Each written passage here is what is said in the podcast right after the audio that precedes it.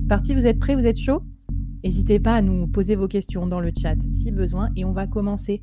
Alors ben, je vais commencer par vous peut-être, hein, parce qu'en plus vous avez deux métiers euh, tout à fait euh, différents. Dans le chat aussi, dites-moi si vous êtes pour ou contre déléguer ses missions clients. Donc en gros, un client fait appel à moi, euh, Flavie, pour une prestation donnée. Admettons que je prospecte ses partenaires business, parce que c'est ce que je fais en tant que freelance. Est-ce que vous pensez que je peux déléguer tout ou partie de cette mission? Oui ou non? Est-ce que c'est juste pour le client ou pas? Euh, Qu'est-ce que vous en pensez? Est-ce que vous êtes pour un petit pouce levé ou contre un petit pouce baissé? Et c'est parti pour le clash. Alors, euh, je commence par qui? Clémence, pour ou contre? Alors moi, je suis, pour, mais, euh, on ne peut pas tout déléguer en fait. Et clairement, ça dépend aussi de ton type d'activité. Euh, moi, je vous ai dit, je suis formatrice, donc euh, je suis quand même là pour, pour être face aux clients et animer. Après, j'aime beaucoup la formation en autonomie progressive et je suis pour le fait de donner les clés pour que derrière, les gens fassent. Donc, j'ai envie de dire, c'est une délégation peut-être sur, sur du long terme. après, sur la délégation, on ne peut pas tout déléguer. Quoi. Bah, toi, déjà, tu fais tes formations quoi, quand le client il a fait appel à toi. Tu ne lui, tu lui mets pas un autre formateur, c'est ça que je veux dire. Oui, ça c'est sûr. Euh, je, je, quand on fait appel à moi, je fais. Après, euh, je suis pour les, les, les, combinaisons. Tu vois, quand tu sais que tu n'as pas, euh, c'est pas, pas forcément la, la compétence exclusive. et je mmh. suis vraiment pour les collaborations, pas les combinaisons, les collaborations. Et, et effectivement, pour moi, c'est une part de délégation parce que tu répartis bah, les forces aussi sur une même mission. Et je fais de plus en plus de collaborations. Ah ouais, cool. Ok, donc toi, tu as trouvé la piste de la collab pour euh, quand même être là, mais mettre un nouveau talent dans la balance et que du coup, le client, il soit hyper content. Aïkal, pour ou contre déléguer ses missions euh, free? Alors moi, je suis pour à 100%. Euh, ce que je veux dire par là, c'est que, en fait, dans mes missions, je ne suis pas là pour tout accaparer, etc. C'est-à-dire que moi, j'estime que mon rôle, c'est également de faire grandir mon client sur la mission qui m'est confié. Par exemple, euh, j'ai fait une grosse mission euh, d'open innovation pour un gros corporate et mon but, ça a été de, bah, de structurer la mission déjà hein, avec des alternants et des stagiaires, enfin des, des, collaborateurs que j'avais, mais aussi de mettre en place une méthodologie que j'ai transmise aux clients. Voilà, mm. et qu'on a construite ensemble d'ailleurs, hein, mais que j'ai transmise aux clients de façon à les, à les acculturer déjà premièrement et à les rendre autonomes. Et tu... Alors, mmh. question de d'Oran, et je trouve ça intéressant. Euh, il faut être faut-il être transparent vis-à-vis du client? Est-ce que tu lui as dit que c'est des alternants qui ont travaillé avec toi sur le truc ou pas? Comment, Absolument. comment on gère ce sujet-là? Euh, bah, en fait, c'est même pas que j'ai été transparent en leur disant que c'est des alternants, c'était que c'est mes alternants qui allaient travailler avec mes clients. C'est-à-dire que euh, moi, ce que je disais à mes alternants, donc voilà, on avait un projet d'innovation à faire avec tel BU ou telle direction de la, de, du corporate. Moi, ce que je mm. disais à mes, alternants, c'était quand tu as 100% du projet d'innovation qu'on a à faire, on fait les 10 premiers, les 10 premiers pourcents ensemble, les 10 mm. derniers pourcents ensemble, et les 80% du milieu, tu les fais toi, en fait. Donc, c'est même pas que j'ai été transparent, c'est que c'est eux qui étaient en, enfin, sur le front. c'est eux qui bossaient avec le client en direct. Bon, mais super intéressant. Et euh, on a des, euh, on a Laura qui dit qu'elle délègue pas ses missions elle, mais qu'elle recommande après des prestats, tout ça, ou des confrères. Ça, c'est un peu comme toi, je pense, euh, Clémence. Moi, je sais pas, je suis, je suis, je suis vraiment mitigée sur ce sujet parce que il y a des missions que je peux clairement pas déléguer, genre animer un webinar, ils me prennent pour ma casquette de podcasteuse. Bon, bah voilà. après, sur la prospection, par exemple, moi, je pense à des gens, c'est des super growth hackers euh, qui ont mille fois plus vite que moi pour euh, genre euh, me créer des listes et tout. Alors que, par contre, pour les, rendez-vous face-to-face avec des décideurs, j'enlève ma casquette à ce moment-là, bah, du coup, je suis beaucoup plus crédible. Donc, moi, je pense que c'est un, c'est non seulement une façon d'être plus productif, mais c'est aussi une façon d'être plus pro, de déléguer, en fait, en gros, tu vois. Donc, je suis pas du tout au stade où je suis à 100% confiante encore dans ce que je fais. J'ai envie de repasser mes missions au crible et de me dire qu'est-ce que je pourrais déléguer ou ça serait plus la zone de génie euh, de, de, quelqu'un. Quelqu'un a dit ça dans le chat tout à l'heure et je suis assez d'accord. Et je pense que ça pourrait être une bonne piste pour, euh, euh, déléguer ces missions.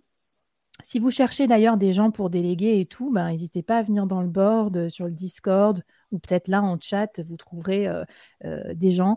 Donc voilà, je ne sais pas si vous avez d'autres remarques sur ce sujet, déléguer ces missions freelance. Au final, on est plutôt d'accord qu'on peut le faire, quoi. Peut-être pas forcément à 100%, mais au moins 20, 30%, quelque chose comme ça Ouais, c'est ça, parce que moi, honnêtement, enfin déjà dans, mon, dans, mon, dans, ma profession, en fait, si je devais caricaturer, il existe deux types de profils. Le premier profil, c'est directeur de mission, par exemple. Voilà, et donc moi, c'est ce que je ce que j'ai développé avec, euh, avec euh, Flavie, et, Flavie, toi et, Clémence. Donc c'est ça, c'est mon cœur de métier. Mais il y a un autre profil qui est celui d'expert.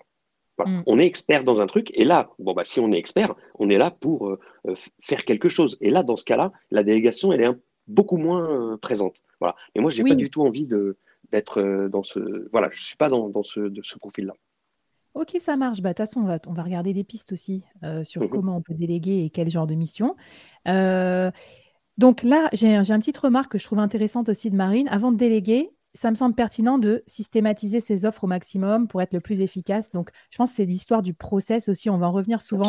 Moi, quand j'ai construit euh, l'accélérateur solopreneur et tout, j'ai fait beaucoup ce travail aussi de construction d'offres. Parce que si tu n'as pas une offre type, typique, tu peux pas non plus savoir qu'est-ce que tu vas répéter comme mission, comme tâche, et du coup, savoir ce que tu peux déléguer. Donc, on va en parler justement. C'est le deuxième sujet. Avant de déléguer, faites le ménage. Alors, j'ai eu beaucoup de questions cette semaine sur LinkedIn sur le sujet de la délégation. Les gens m'ont dit comment tu fais pour savoir euh, si tu peux déléguer à un stagiaire ou si tu peux faire toi-même, à qui déléguer? Eh bien, euh, on a plein de choses qui nous viennent de notre vie d'avant, mais aussi de notre vie euh, de solopreneur. Je pense que déjà, les gens, avant de déléguer, il faut vraiment faire le ménage. vous allez me dire si vous avez un, un avis par rapport à ça. Mais donc, ça, c'est les classiques de, on va dire, de cours, de notamment quand vous voulez euh, améliorer votre organisation personnelle. Déjà, listez toutes les tâches que vous faites et supprimez. Euh, là, je faisais un article, euh, je parlais d'une technique pour rester rentable malgré l'inflation qui consiste à faire de la shrinkflation, c'est-à-dire de dire, au lieu de changer ses prix, de les monter, parce qu'il n'y a pas forcément la tolérance pour ça du côté du client, baisser le nombre de prestations qu'on fait euh, et garder le même prix. Garder uniquement ce qui est la substantifique moelle de la valeur pour le client, le, truc le plus important pour lui, euh, le plus performant pour lui. Eh ben, ça veut dire que pour ça, moi, j'ai dû lister tout ce que je faisais pour mes clients et me dire, bon, bah, ça, pas trop de plus-value, ça, bof, ça, ça me prend du temps, mais le client s'en rend même pas compte. Donc voilà, moi, j'aurais tendance à vous dire, faites l'état des lieux de tout ce que vous faites et supprimez. Et ça peut être aussi supprimer des tâches dans votre organisation perso. Genre, est-ce que euh, c'est incontournable de poster 15 euh, fois par jour, euh, je sais pas moi, sur Instagram, alors que vous avez 200 followers et que c'est pas votre cible et que vous n'avez pas encore trouvé de clients, par exemple? Moi, ça, c'est un défaut que je vois sur beaucoup de startups en lancement quand je, fais, je suis coach en incubateur je vois qu'ils vont passer trois heures par jour à développer une communauté sur Instagram, alors que bon, franchement, j'ai envie de leur dire, fais trois posts par semaine sur LinkedIn, ça ira plus vite, quoi. Voilà, donc supprimer. Deuxième étape, processer, c'est-à-dire euh, là, très bon conseil de Rachel, qui avait été mon invitée sur la mini-série En finir avec la phobie administrative. Autant vous dire qu'elle m'a fait du bien, cette mini-série. Euh, cette, euh, cette idée, c'était processer, c'est-à-dire de dire écris ton process noir sur blanc. Par exemple, moi, j'ai écrit mon process noir sur blanc de comment j'enregistre un podcast jusqu'à comment je le poste sur les réseaux sociaux. Et en fait, en écrivant, vous allez voir des aberrations qui vont vous sauter aux yeux des trucs que vous n'auriez pas besoin de faire, vous pouvez supprimer ou aller plus vite. Et surtout, comme vous allez processer, vous allez vous rendre compte qu'il y a des tâches répétitives ou non, des tâches délégables ou non. Et enfin, avant de déléguer, ça c'est peut-être euh, pour euh, toi, Ical, je ne sais pas si tu le fais ou d'autres ici, automatiser. Parce que avant de passer par un humain, il y a tellement de tâches répétitives qu'on peut automatiser avec des automatisations simples. Hein. Mais moi, par exemple, je faisais avec Laetitia un travail sur genre euh, ma boîte mail, c'est la Bérésina. Enfin, je pense que tous les mecs qui ont inbox zéro, ils voient ma boîte mail, ils font, ils font un malaise immédiatement. Euh, elle me dit, bah, en fait, c'est simple, avec quelques automations, quelques templates de mail et tout ça, tu gagnerais un temps fou. Et, et elle a raison. Donc, je parle même pas d'un truc d'utiliser Zapier et de faire 24 étapes pour automatiser il y a énormément de trucs à automatiser. Une autre conseil qu'on m'a donné, c'est sur Shine, moi j'utilise pour faire mes factures, il y a un petit bouton euh, de paramétrage qui envoie automatiquement des relances aux clients quand ils n'ont pas payé la facture. C'est le truc tout bête, mais j'ai toujours pas pris le temps de le mettre en place. Alors qu'est-ce que ça vous inspire euh, Supprimer, processer, automatiser? On dirait un slogan euh, du gouvernement. Blague. pas mal.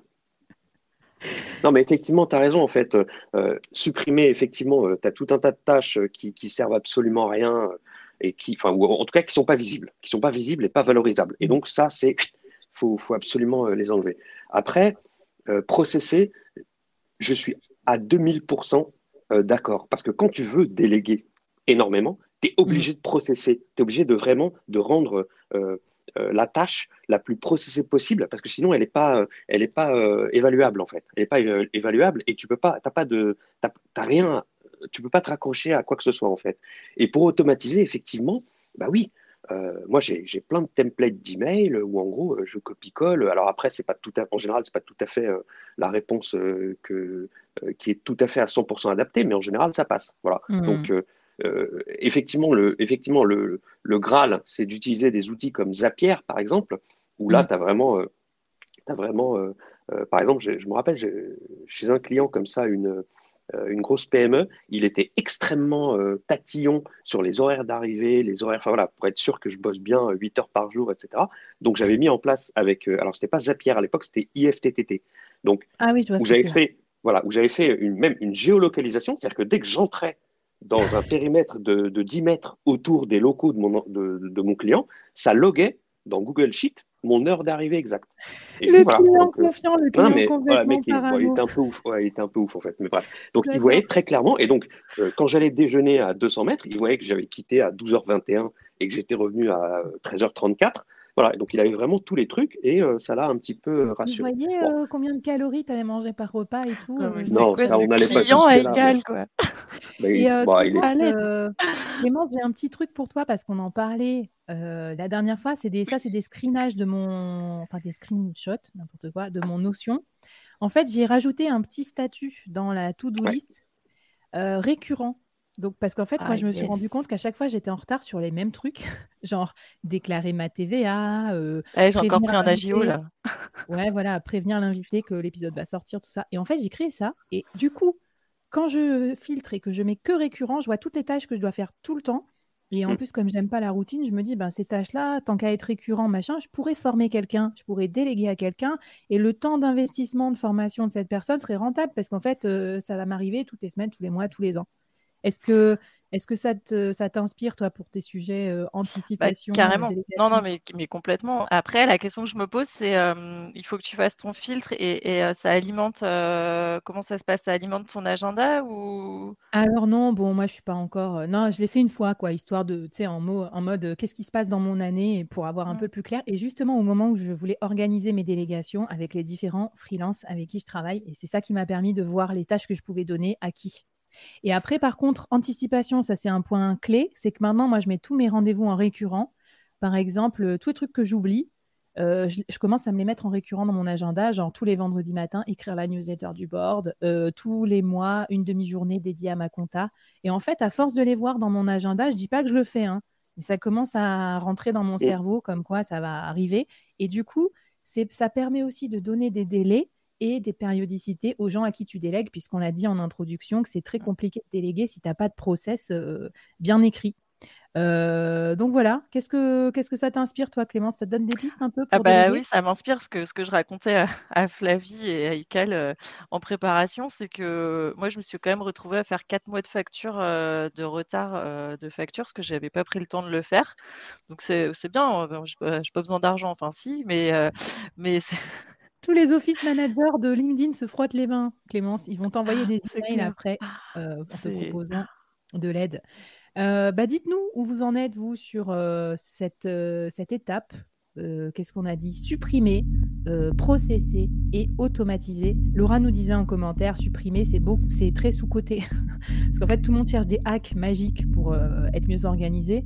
Mais en fait, si vous supprimez 80% des trucs qui servent à rien, bah, ça ira beaucoup, beaucoup, beaucoup mieux.